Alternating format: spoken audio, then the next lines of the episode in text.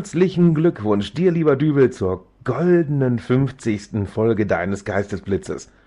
Da muss man erstmal hinkommen und vor allen Dingen sei zu bemerken, 50 Folgen und gleich 50 Thementreffer. Na, wenn das nicht was Besonderes ist. In einer Zeit, in der böse Zungen behaupten, dass der deutsche Podcast im Sterben liegt, zeigst du uns mit jeder einzelnen deiner Folgen genau das Gegenteil. Dein Podcast ist eine klare Bereicherung in jeder Podcast-Sammlung und gehört somit auch auf jeden iPod. Ich wünsche dir und allen deinen Hörern weiterhin viel Spaß mit Dübels Geistesblitz. Es grüßt dich Firefly von ganz am Boden. Dübels Geistesblitz.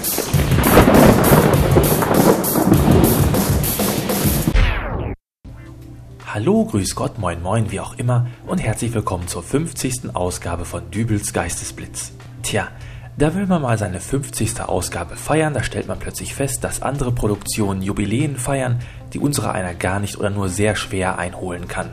In diesem Fall geht es um die Science-Fiction-Heftromanserie Perry Rodan, deren Ausgabe 2400 derzeit im Zeitschriftenregal zu finden ist. Okay, 2400, das ist auch keine große Kunst, wenn man mal bedenkt, dass es das erste Perry Rodan-Heftchen schon 1961 gab. Den meisten, die mit Science Fiction nicht so viel anfangen können, sind zumindest die Begriffe Star Trek oder Star Wars ein Begriff. Mal so zum Vergleich. Die allererste Star Trek-Folge, also die mit Captain Kirk und Mr. Spock, die lief 1967 im Fernsehen. Star Wars, der Krieg der Sterne von George Lucas, der kam 1977. Als diese heute so großen Science-Fiction-Serien also ihre Premieren feierten, da hatte Perry Rodan in Deutschland schon ein paar hundert Hefte auf dem Buckel. Trotzdem, fragt man jemanden, was ihm zu Star Wars einfällt, dann kommt sofort Yoda und äh, möge die Macht mit dir sein oder Darth Vader. Fragt man nach Star Trek, dann hat jeder sofort die Enterprise im Kopf. Frage ich jedoch, was fällt euch zu Perry Rodan ein, dann, äh, Perry wer? Hier und heute in Dübels Geistesblitz mache ich dem aber ein Ende. Und zum Schluss dieser Folge seid bestimmt auch ihr perifiziert und möchtet gerne einen der tollen Preise abstauben, die ich für euch ergattern konnte. Ja, ihr habt richtig gehört. In dieser Folge gibt's mal was zu gewinnen. Aber dazu später mehr. So, und jetzt will ich erstmal fix die ersten 2399 Hefte zusammenfassen, damit ihr auch wisst, worum es bei Perry Rodan geht. 20 seconds and counting. T-minus 15 seconds. Guidance is internal. In Perry Rodan Nummer 1 schildert der Autor, äh, wie sich am 19. Juni 1971 kurz nach 3 Uhr morgens die Rakete Stardust in den Nachthimmel über Nevada bohrt. Ihr Ziel der Mond. An Bord befinden sich vier Astronauten. Ihr kommandierender Offizier ist Perry Rodan.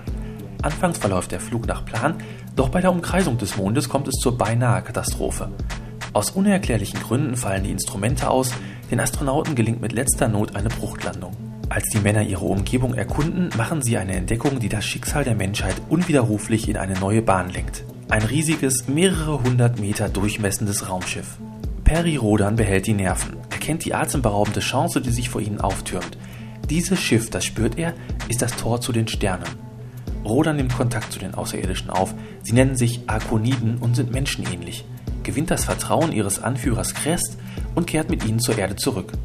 Mithilfe der weit überlegenen Technologie der Arkoniden verhindert Rodan in letzter Minute den Ausbruch des Dritten Weltkrieges und eint die Erde zu einer einzigen Nation, zu Terra. Und die Menschen, die sich fortan Terraner nennen, brechen gemeinsam auf ins All. Die Terraner treffen auf einen Kosmos, der von Leben wimmelt. Hunderte, Jahrtausende von Völkern durchqueren mit ihren Raumschiffen die Milchstraße. Dazu kommt eine nicht zu beziffernde Anzahl, die noch nicht über die Technologie verfügen, ihre Heimatplaneten zu verlassen. Manche der Aliens, denen die Terraner begegnen, ähneln Menschen, andere dagegen Reptilien oder Vögeln, wieder andere sind uns so fremd, dass sie zuerst als Tiere abgetan werden. Und die Planeten. Die Terraner stoßen auf unberührte Paradiese, glitzernde, vielfarbene Kugeln, auf die noch kein Raumfahrer seinen Fuß setzte. Viele Menschen wenden auf der Suche nach einer neuen Heimat der Erde den Rücken zu, lassen alles zurück, um neue Welten zu besiedeln. Im Laufe der Jahrhunderte und unter dem Einfluss verschiedenster Umweltbedingungen verzweigt sich die Menschheit. Umweltangepasste wachsen heran, Menschen, die mühelos extremsten Temperaturen oder vielfacher Schwerkraft trotzen. Andere Planeten sind bereits seit Jahrtausenden oder länger besiedelt. Kontinentgroße Städte bedecken ihre Oberfläche. Auf gigantischen Raumhäfen werden Waren aus allen Teilen der Galaxis umgeschlagen. Zahllose Völkerschaften leben auf engstem Raum beieinander, mal mehr, mal weniger friedlich, sind allzu oft Spielbälle gewaltiger Sternenreiche. Der ehemalige Astronaut Perry Rodan stürzt sich an der Spitze der Terraner in das Abenteuer Weltraum. Schon bald trifft er auf S, einen aus purem Geist bestehenden Wesen, dessen Macht die der Arkoniden noch weit übersteigt. S schenkt Rodan und seinen engsten Getreuen Zellaktivatoren, eigroße Geräte, die ihrem Träger relative Unsterblichkeit verleihen. Relativ deshalb, weil ein Zellaktivatorträger zwar nicht mehr altert, aber jederzeit durch einen Unfall sterben oder einem Mordanschlag zum Opfer fallen kann. Rodans Alterung wird mit 39 Jahren gestoppt. Die Unsterblichkeit erlaubt es Rodan, seine Vision zu verwirklichen. Als die Menschheit sich über die Milchstraße ausbreitet, gründet er das Solare Imperium, ein Staatengebilde, zu dem bald über 1000 von Menschen besiedelten Planeten gehören. Als demokratisch gewählter Großadministrator regiert er das Imperium über Jahrhunderte und verteidigt es gegen eine Vielzahl von Bedrohungen. Dem Lockruf des Abenteuers folgt er dennoch immer wieder. Unter anderem verschlägt es ihn in unsere Nachbargalaxis Andromeda, in die Vorzeit der Erde und in fremde Dimensionen. Dann, im Jahr 3459, tritt mit dem Konzil der Sieben ein Gegner auf den Plan, dem das Solare Imperium nicht gewachsen ist. In höchster Verzweiflung treten die Terraner eine spektakuläre Flucht an. Sie versetzen Erde und Mond in ein anderes, weit entferntes Sonnensystem. Anfangs scheint die Flucht geglückt, aber die Strahlung der neuen Sonne beraubt die Menschheit ihrer Gefühle. Schließlich im Jahr 3540 werden Rodan und die wenigen anderen Menschen, die gegen die Gefühlsarmut immun sind, vor die Wahl gestellt: Exil oder Tod. Der Großadministrator wird zum Verbannten. 40 Jahre lang streift er mit dem Fernraumschiff Sol durch das All auf der Suche nach der Milchstraße. Er erkennt, dass ein gewaltiges Ringen das Universum erschüttert. Kosmokraten stehen gegen Chaotarchen. Wer oder was diese Wesen sind, ist unklar. Sie leben hinter den sogenannten Materiequellen, einer Dimension, die gewöhnliche Intelligenzen weder betreten noch begreifen können. Rodan jedoch zögert nicht und ergreift Partei für die Kosmokraten, in denen er die guten Mächte zu erkennen glaubt. Im Dom Kestjan wird der Terraner zum Ritter der Tiefe, zu einem ihrer Beauftragten geschlagen. Rodan wendet sich für lange Zeit vom Geschehen in seiner Heimatgalaxis ab. Mittlerweile ist das Jahr 1344 neuer galaktischer Zeit angebrochen. Es entspricht dem Jahr 4931 alter Zeitrechnung. Nachdem die Bewohner der Milchstraße mit den Folgen des Hyperimpedanzschock fertig geworden sind, haben sich die Sternenreiche in den letzten zwölf Jahren relativ friedlich entwickeln können. Nach wie vor ist die Galaxis ein gefährlicher Ort. Fürchterliche Dimensionsstürme toben und machen in weiten Teilen das Reisen zwischen den Sternen zu einem riskanten Abenteuer. Der Warenverkehr von Planet zu Planet ist behindert. Die Zivilisationen der Galaxis leiden unter Energienot. Doch Peri Rodan wäre nicht der Mann, der die Menschheit zu den Sternen geführt hat, wenn er nicht längst an einer Vision arbeiten würde. Sein Ziel ist eine geeinte Galaxis, in der die Angehörigen der unterschiedlichsten Zivilisationen gemeinsam ihre Zukunft verwirklichen. Allen Widernissen zum Trotz arbeitet er an einer galaktischen Friedenskonferenz, die auf der Erde stattfinden soll, in den Räumen der solaren Residenz. Allerdings weiß Rodan auch von der großen kosmischen Bedrohung, die auf die Milchstraße und ihren Bewohnern zukommt. Die ferne Galaxis Hangai soll in eine Negasphäre verwandelt werden. Nach allem, was man weiß, bedeutet dies, dass in einem solchen Raum die herkömmlichen Naturgesetze ihre Gültigkeit verlieren. Welche Auswirkungen das auf die Menschheit haben wird, weiß bislang keiner. Und niemand ahnt, dass die terminale Kolonne Treitor bereits in Marsch gesetzt wurde. Diese Armada der Chaotarchen hat einen klaren Auftrag, der mit dem Entstehen der Negasphäre verbunden ist. Den Zivilisationen der Milchstraße wird im Ringen der kosmischen Mächte nur eine Statistenrolle zugewiesen, so der Plan der terminalen Kolonne. Doch Peri Rodan und seine Mitstreiter stemmen sich gegen dieses Schicksal.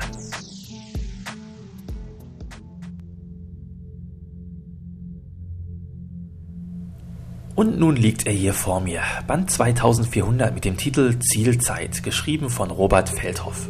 Mit etwa 100 Seiten hat das Werk die Bezeichnung Heftchen eigentlich schon gar nicht mehr verdient. Ähm, es hat eher Taschenbuchausmaße und ist wirklich toll aufgemacht. Außen ein aufklappbares Riesencover, innen ein achtseitiger farbiger Sonderteil mit einem Ausblick auf die zukünftigen Hefte, ein Rückblick auf vergangene Jubiläumsbände und natürlich der Roman an sich, der zum Anlass der 2400 deutlich länger als die normalen Ausgaben ist. Für Einsteiger ist Band 2400 übrigens ideal, denn Nullnummern sind auch immer der Beginn eines neuen Zyklus, also eines neuen Handlungsstrangs. Und so wird auch hier leicht verständlich in die Geschichte von Perry Rodan eingeführt. Und wenn wirklich mal alle Stricke reißen und man sich fragt, wer zum Teufel ist das jetzt wieder, äh, dann gibt es am Ende des Romans immer ein Glossar, in dem die wichtigsten Personen, Raumschiffe, Planeten und und und nochmal genauer vorgestellt werden.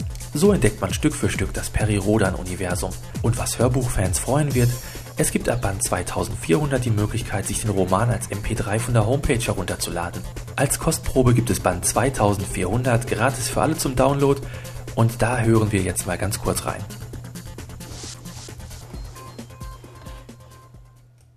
Der Morgen war nicht der schlechteste, trotz Spam-Reklame, Wolkenbruch und Frühjahrssturm. Nicht, dass die Feinde der Erde über Nacht die Strahlkanonen ausrangiert hätten.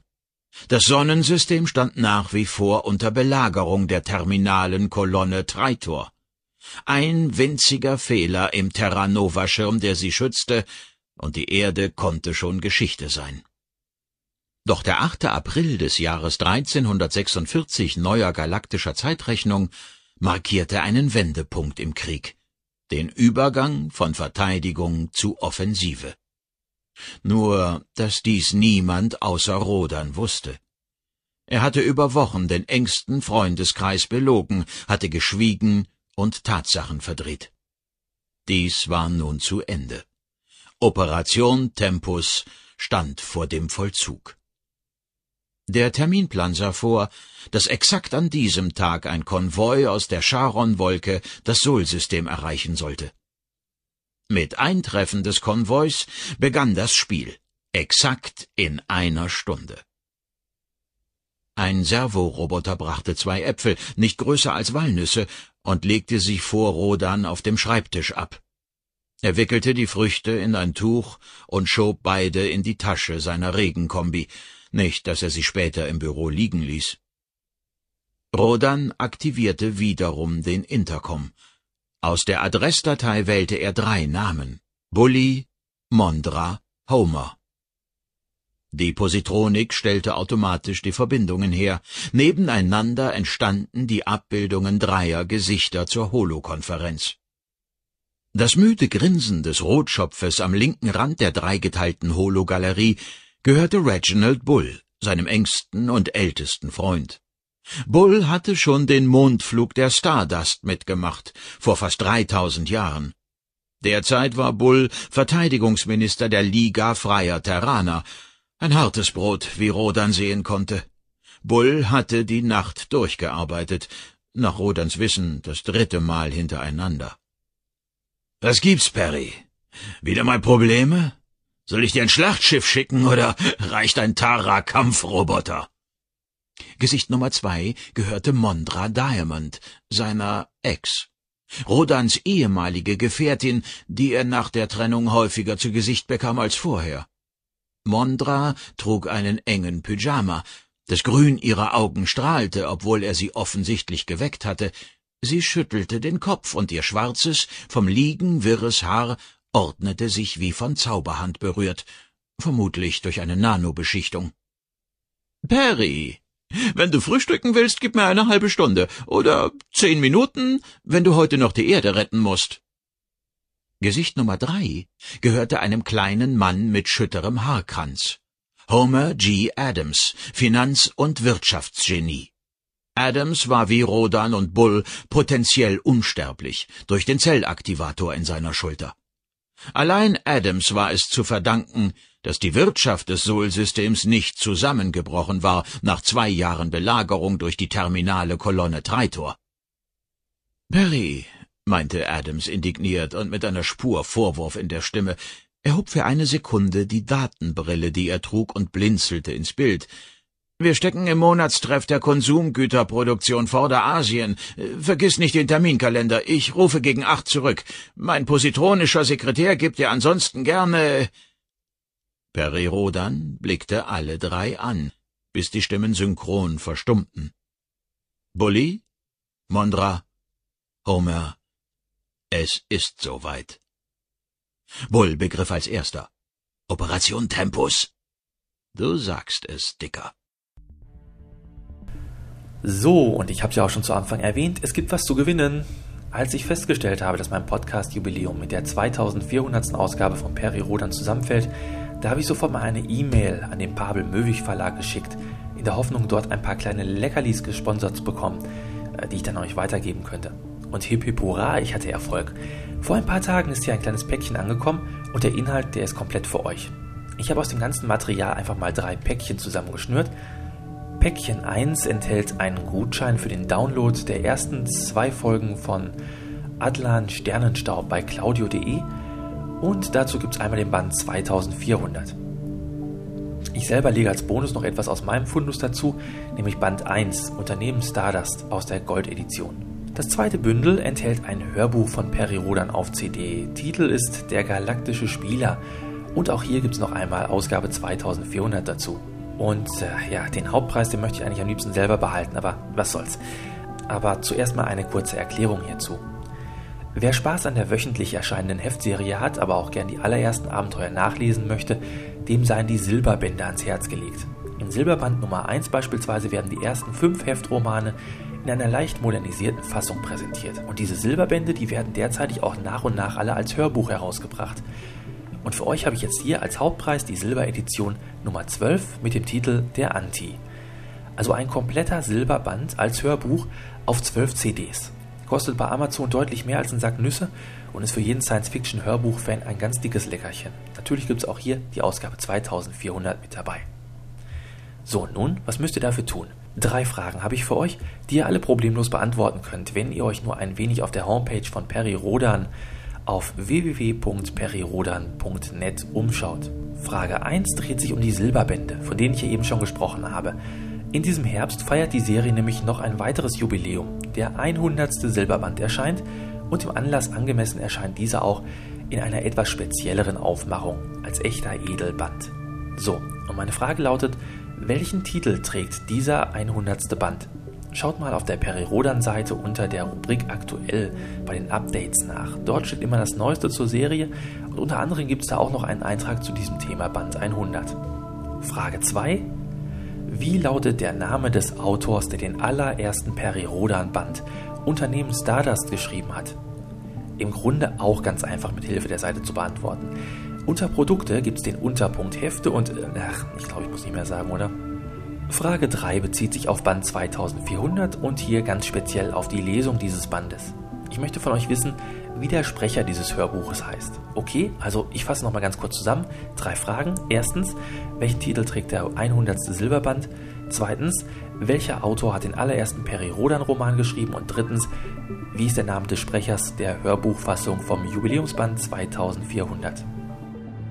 Schickt mir bis Donnerstag, den 28. August, eine E-Mail mit den drei Antworten und eure postalische Adresse an geistesblitz.helimail.de. Ich werde dann hier alle E-Mails mit allen drei korrekten Lösungen ausdrucken und mit verbundenen Augen die Gewinner ziehen. Auf der Seite zu diesem Podcast www.dübelsgeistesblitz.de findet ihr in den Show Notes auch nochmal alles ganz genau erklärt, Beschreibung der Preise und so weiter. Viel Glück also! Der Song am Ende dieser Folge ist geklaut. Na, na, ganz so dramatisch ist es jetzt auch nicht. Ich habe ihn neulich im Podcast Café gehört. Die aktuelle 88. Folge dieses Musikpodcasts, die war ganz genau mein Ding. Und wenn ihr nur ein wenig musikbegeistert seid und mal nicht nur die besten Hits der 80er, 90er und von heute hören wollt, dann solltet ihr dort mal reinhören. Eine All-Woman-Show, sprich eine starke Frauenstimme nach der anderen gibt's dort in der aktuellen Ausgabe. Und der nun folgende Song von Kelly Müller mit dem Titel Always Be Your Butterfly, der ist mir halt ganz besonders aufgefallen. Den gibt's jetzt für euch auf die Ohren und ich sage Tschüss, bis nächstes Mal, euer Dübel. Bye bye. Driving down this long empty road, only darkness at my heel. I wonder how it's come to this, where I don't know how I'm meant to feel. I travel down my long, lonely road, wondering what I should do. I need a way to deal with this. It's not the time